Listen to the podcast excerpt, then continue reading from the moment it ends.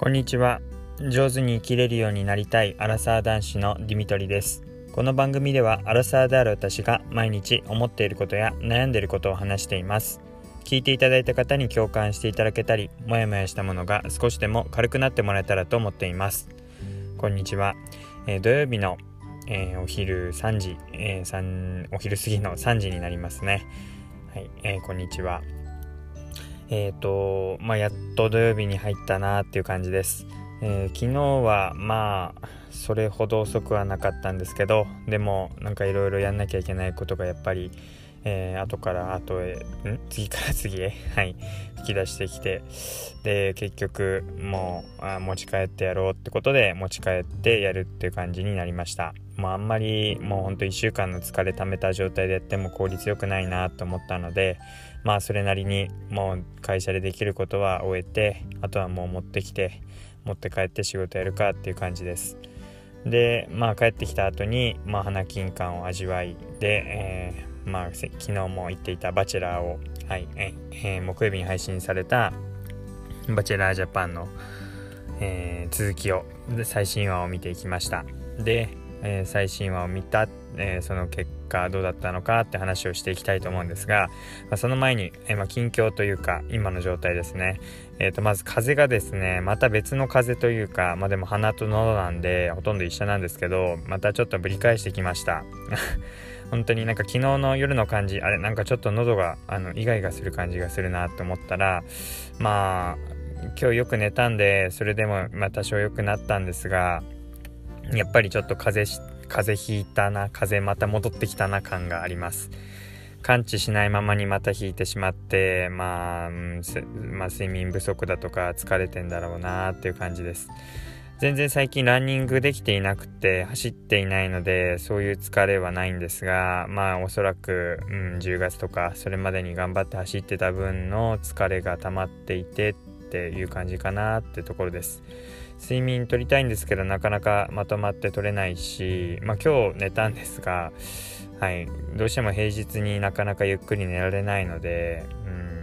うんなんか土日でしっかり休もうかなっていうふうに思っています。であとはですねあの今ちょうど、えー、検診に来ています。定期検診の方に来ていてで、えーと今日実はえー、逆子だった場合今までずっと実は逆子だったんですけども今日も逆子っていう場合には、うん、あのまあ年明けの予定だったんですが、えー、年明けではなくてもう年内にまああの帝王切開での出産奥さんの方が今、えー、年明けの予定だったのが、え、年内での出産になるっていう今日、検診結果で決まりそうです。でなんかそれでまあ、また帝王切開かということでどちらにせよ、まあ、女性は痛みが伴うということですごい憂鬱そうな感じではあったんですが、まあ、多少早く、えー、生まれてきてで、まあ、その赤ちゃんの顔が見えるっていうのはすごい楽しみだなっていったところです。まあもう何何言ってもいくら言ってもやっぱ男性には痛みがこう自分には伴わないっていうところで、まあ、まあ悪いなっていう気持ちもありながらありがたいなって産んでくれたり今もこう結構お腹大きくなってきてるんですけどそうやって育ててくれてありがたいなっていうところです。で、えっと、まあ、バチェラーに関してなんですけども、あの、まあ、まさかの、まあ、これネタバレ含むんですが、まあ、まさかの、まあ、はい、藤原さんがここで脱落というか、えー、まあ、絶対高校さんも脱落にはしたくなかったんでしょうけど本当に、まあ、残念ながら気持ちが伴わないっていうことで藤原さんの方からまあ振られたっていう感じでしたね。まあなんかそんな感じは見ていてしましたよね。なんか気乗りしない。まあ感情表現がそんなしない人なんだなとは言われつつもうん、なんか好きじゃないのかなっていう感じはしていて、まあ、やっぱりそんなに前の人好きなんだっていう感じですけど、うん、なんか元カノ元彼が忘れられないっていう理由から、うん、あのー、まあそうですね好きな気持ちがそこまで持てないっていうことであのもうバラを渡す前に藤原さんの女性の方から高校さんの方に伝えるっていう場面がありました。まあそれぐらい、うん、やっぱりはい気持ち的にもきつかったんだろうなってとこだと思うんですが高校さんは完璧にもう好きっていう感じでこのまま行くんだろうなっていう感じだったので、まあ、まさかでしたね。で残った2人のどっちにするかっていう感じなんですけど高校さんがどれほどまで気持ちが盛り上がっていくのかなっていったところです。うんまあどっちかって言ったら、うんあのー、名前が出てこないんですが9位さんではない方 の何でしたっけ？はいあのの方女性の方がやっぱり、えー、安定してこう、うん、関係性を保てるのかなって感じがするんですがそれでもこう OK した後1人選んだ後になんかある程度付き合ったら何ヶ月か付き合ったら別れてしまいそうだなっていうようなそんな風なイメージが浮かびました、まあ、分かりません。まあその後付き合っててやっぱり本当にパートナーとしていいってなるかもしれませんけどあ秋倉さんですかね。はいだったかと思いますが。